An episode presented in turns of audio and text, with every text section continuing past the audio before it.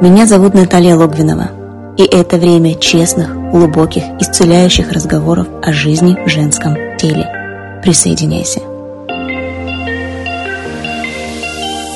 Добрый день, мои дорогие слушатели! В эфире я, Наталья Логвинова, ваш душевный коуч, и это мой подкаст о жизни в женском теле.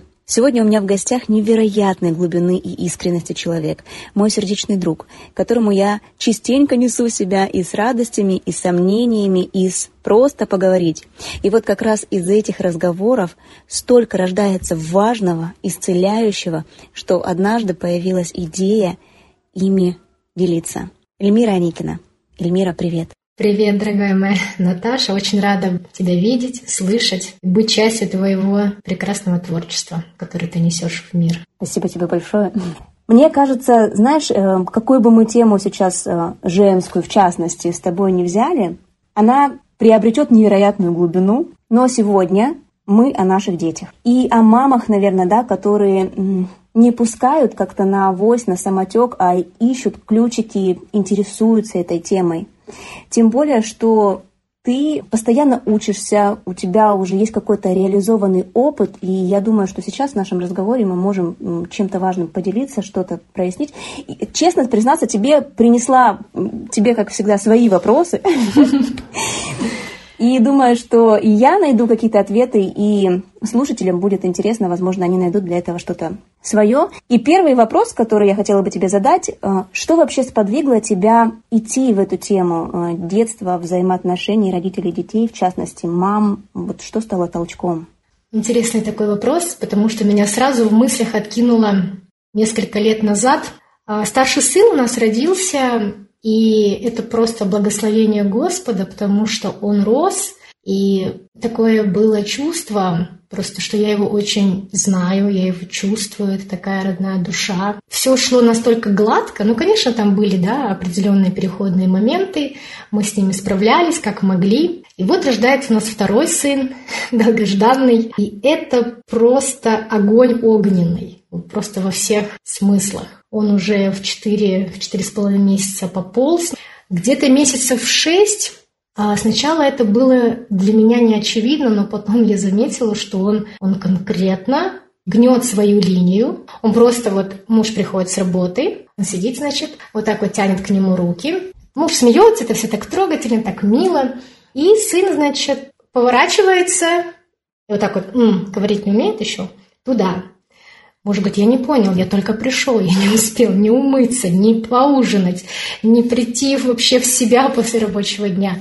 А, что ты хочешь, Сережа? Он говорит. Он показывает пальцем. Все, они подходят к шкафу. Сережа открывает шкаф. Он там делает какие-то свои дела, что-то копошится, переворачивает. Потом м м И вот так вот где-то было несколько дней. Я понимаю, что-то здесь не то. И э, вот Сережка, он проявил буквально все, вот очень ярко, все моменты взросления, становления такого вот мужской, наверное, да, сразу можно сказать, мужской личности, что я понимаю, я не справляюсь. Я не знаю, как коммуницировать э, с этим маленьким человеком, который для меня уже тогда проявился как целая вселенная. И я понимаю, что э, то, что я слушала раньше, мне этого не хватает. И тогда я пошла учиться проект э, известной, замечательной Марины Таргаковой «Разумная мама». И вот с тех пор все глубже и глубже я погружалась в тему воспитания. Более того, я понимала теперь, как и со старшим сыном коммуницировать. То есть это были какие-то заезженные рейс, рельсы, знаешь, и, например... Эльмир, а заезженные рельсы — это ты о чем? Очень много неосознанных каких-то установок, программ мы берем от наших родителей, бабушек, тех, кто непосредственно с нами очень близок был. И я понимала, что нет, я так не хочу. То есть вот этот момент происходит, когда я не знаю, то есть я не хочу, как прежде, мне это не подходит, моим детям это не подходит, но я не знаю, как иначе, то есть я просто иду и получаю знания в той сфере, которая мне необходима. Знаешь, я слушаю тебя и вот как раз абсолютно точно понимаю, что вот приходит старший ребенок, и ты как-то начинаешь э, погружаться в эту тему, да, что-то читаешь, изучаешь, и, и, и в один момент даже, даже такая появляется иллюзия, что я уже знаю, я абсолютно уже прям знаю, и вот сейчас дайте мне десяток детей, я вот сейчас все нормально. И тут приходит второй и говорит, не-не-не, не-не-не, не, друзья, все будет по-другому. И вот знаешь, э, вот этот вот э, второй, очень так подтолкнул побыстрее расти в плане как мамы. И вот я, знаешь, что хотела тебя спросить? Предупрежден, значит подготовлен. Я с младшим как раз проживаю тот период, когда я абсолютно точно понимаю, что это может быть какая-то возрастная история, ему 4 года, да, ну, у нас где-то с тобой около того, э, одинаковый возраст, да, младших пацанов. И вот э, что ты можешь по этому поводу сказать? Действительно ли это, это... То есть я подгоняю под, под то, что вот есть какие-то возрастные там скачки, и вот я вот, знаешь, вот сейчас буду ориентироваться, и, и надо, например, от этого оттолкнуться и сказать, нет, вот все в индивидуальном формате. Или действительно есть какие-то моменты, на которые я как мама могу ориентироваться, что сейчас может быть вот так, а дальше вот такой период может быть вот так. Вот что ты можешь про это сказать? Ну, однозначно а, вот в нашем э, обиходе, да, есть уже вот в психологии такие э, понятия, как кризисы, и они как начинаются с самого рождения, мы знаем тот самый э, всем известный кризис трехлеток, да, они не заканчиваются, и мы даже знаем, что есть кризис среднего возраста, кризис 30 лет, 40 лет, да. Это на самом деле имеет такой фундамент. И, как ты говоришь, да, Знаешь, то есть предупрежден, значит вооружен. И мне эти знания очень помогли, меня очень поддержали со старшим сыном, и с младшим тем более. А действительно, когда ты понимаешь, вот это вот психология называется, да, а, возрастная психология детей, а, как э, из каждого возраста ребенок переходит в другой, ты это понимаешь как данность, как часть роста. А, к сожалению, вот это слово кризис, когда мы говорим, да, кризис трех лет и так далее, но оно при, приобрело негативный оттенок. Это как синоним слова проблема. У нас проблема. Как мы будем...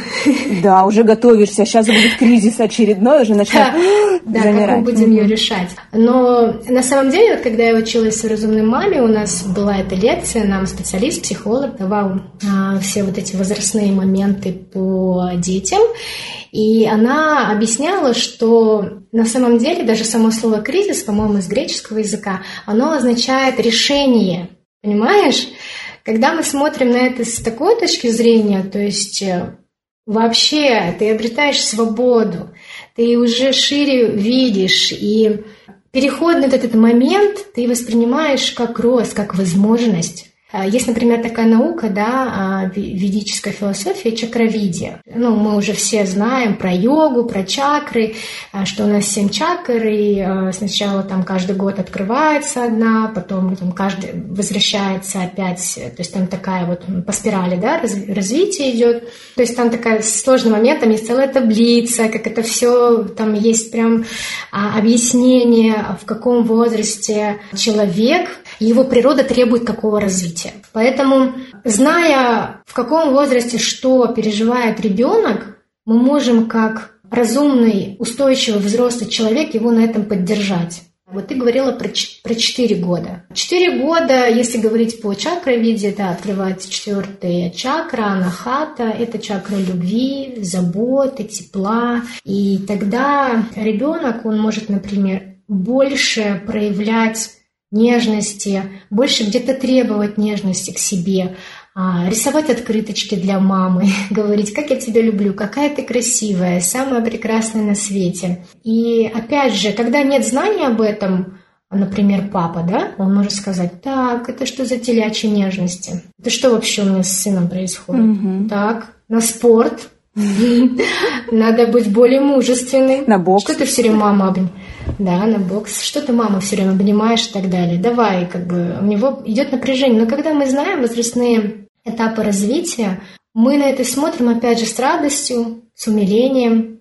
Личность растет, развивается. Счастье-то какое. Это подкаст о жизни в женском теле.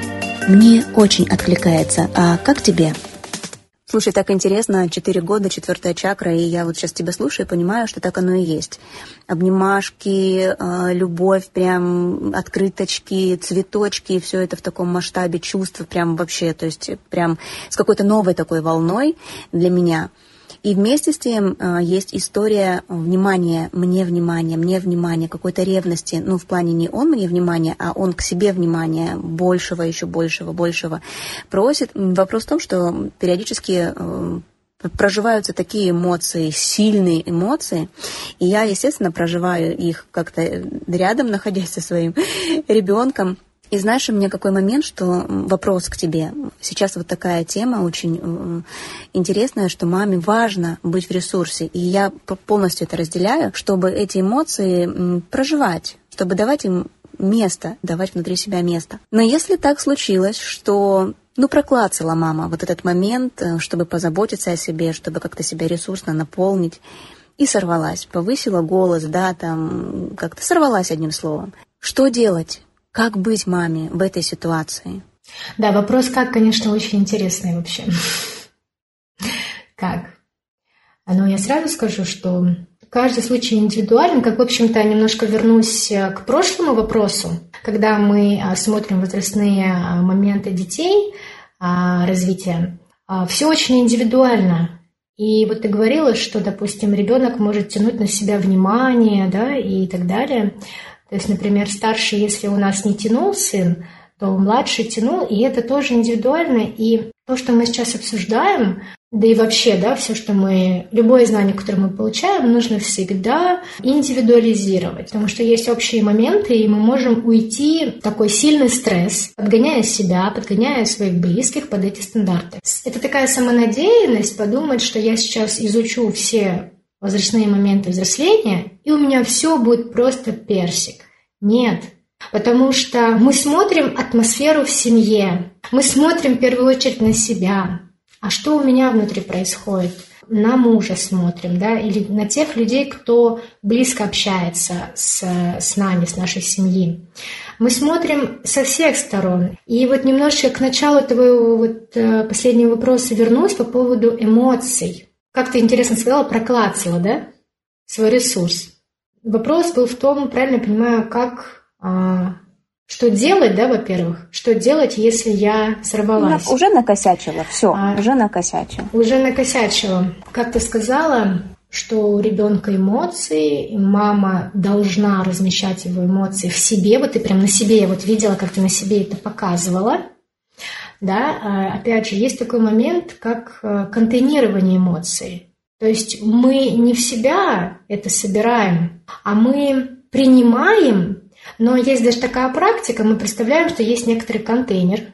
Когда ребенок эмоционирует, мы просто представляем, то есть мы являемся да, этой буферной зоной, но это не скапливается во мне, да, чтобы я дальше не несла это куда-то, или, допустим, вроде я прожила какую-то истерику ребенка, но потом помощь нужна мне, кто бы сконтейнировал мои эмоции, да, поэтому грамотно это делается, то есть я являюсь буферной зоной, но я, то есть, ну, это право проходит сквозь. Как это можно сделать э, вообще с ментальной точки зрения, когда мы понимаем, да это жизнь. Ребенок имеет право на все виды эмоций.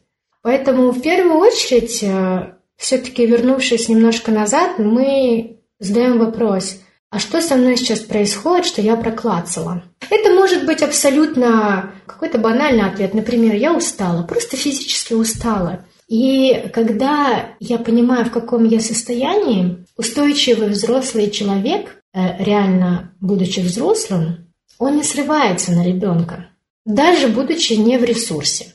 Когда я срываюсь, что со мной происходит? Являюсь ли я взрослым? Или когда мой четырехлетний ребенок кричит, я кричу в ответ, тогда сколько мне лет? Тоже четыре года? И это имеет огромные-огромные корни вот в нашей психике, в которой огромные пласты, да, просто год за годом а, наслаиваются. Если в моем четырехлетнем возрасте мои эмоции не принимали, то когда у моих детей наступает четырехлетний возраст или любой другой, мое подсознание думает, так, я не поняла. Мне такое не позволяли делать. И это может быть действительно в любом возрасте. А, например, старшему сыну да, сейчас 10 лет, и когда он говорит, а я не пойду в школу сегодня, я просто не в состоянии идти.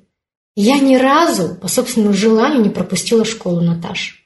Понятно, что а, возникает страх, опять же, да, он а, слетит с катушек, станет безответственным, он же мужчина, он будущий супруг, он будущий отец, он будущий гражданин страны. Как он будет нести ответственность, как он станет тем самым добропорядочным гражданином, а, которого мы хотим с супругом в нем воспитать? если он да, будет жить на уровне «хочу, не хочу», потому что есть момент ответственности. Но материнская чуткость – это очень важная вещь для женщины, Когда ты смотришь на ребенка, ты понимаешь, он устал. Материнская чуткость, она позволяет э, смотреть на ребенка и видеть, что а, вот какой-то сейчас э, внешне кажется поблажка, но это для него будет поддержкой. Через несколько мгновений мы продолжим. Ну а сейчас я хочу спросить тебя, а что ты думаешь об этом? И вот все-таки смотри, если сорвалась, либо понимаешь, что вот уже, вот уже просто, просто горлышку подкатывает, и вот как этот тумблер переключить вовремя. А, но если уже срыв произошел, он происходит. Мы же люди, да. А, неосознанное состояние на самом деле же у нас на автомате стоит, да, тот самый треугольник Карпмана, жертва, агрессор, спасатель, он, это все автомат. И переключать тумблер, это стоит действительно колоссальных титанических усилий порой. Первая ступень, когда я уже после совершенного действия раскаиваюсь.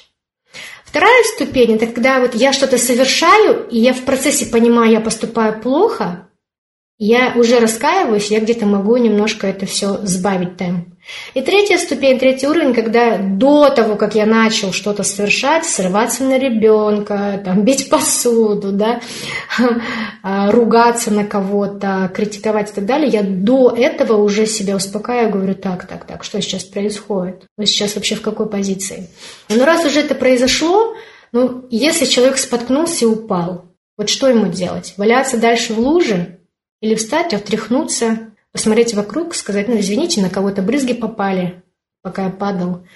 Это же прекрасная возможность для того, чтобы поступать иначе.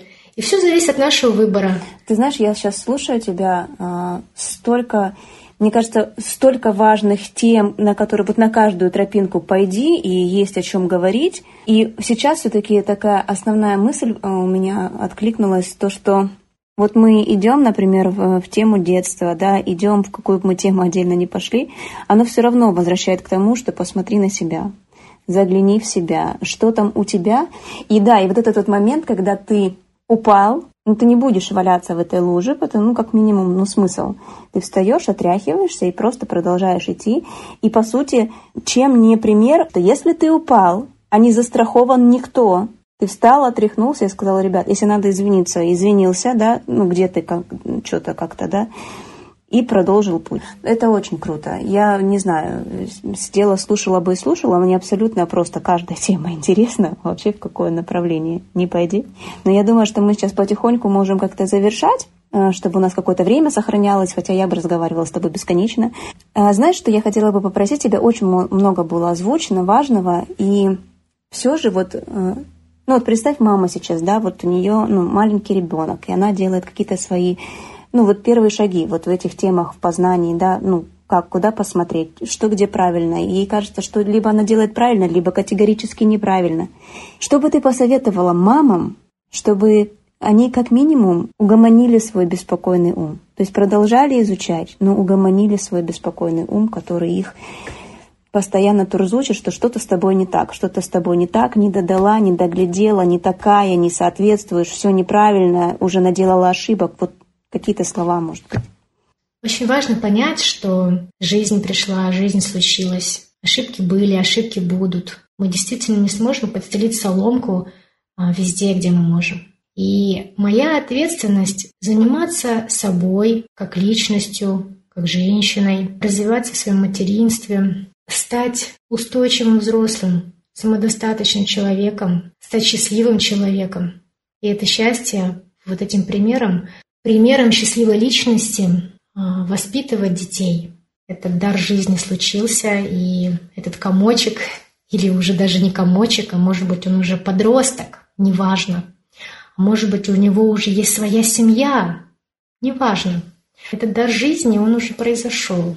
И целая вселенная пришла в мою жизнь, а может и не одна, поблагодарить за этот прекрасный опыт. И сколько бы мне сейчас ни было лет, возможно, я уже бабушка, но так как я хочу изменить свои отношения с близкими, непосредственно со своими детьми, улучшить их, я просто беру эту ответственность на себя и иду в этот опыт. И сама становлюсь более счастливой, устойчивой, более взрослой, и таким образом передают этот опыт дальше. Спасибо тебе большое. Очень, для меня очень ценный эфир. Я просто, не знаю, внимала вообще каждой клеточкой, и это было очень важно. И я думаю, что для многих это будет очень важно услышать. И, и даже не столько, знаешь, просто даже важно, сколько это может, может быть поддержкой. Может быть поддержкой, если чувствуешь, что ну что-то не так внутри, да, что-то, что-то меня как-то, что-то меня как-то гнетет, и мне нужна эта поддержка. Пусть она для кого-то, пусть этот эфир для кого-то будет этой поддержкой. Спасибо тебе большое. Спасибо большое, Наташа. Рада была сегодня быть с тобой. Я тебя вижу. Я тебя слышу. Я тебя понимаю. И здесь о жизни в женском теле. Со мной Натальей Логвиновой. До встречи, милая.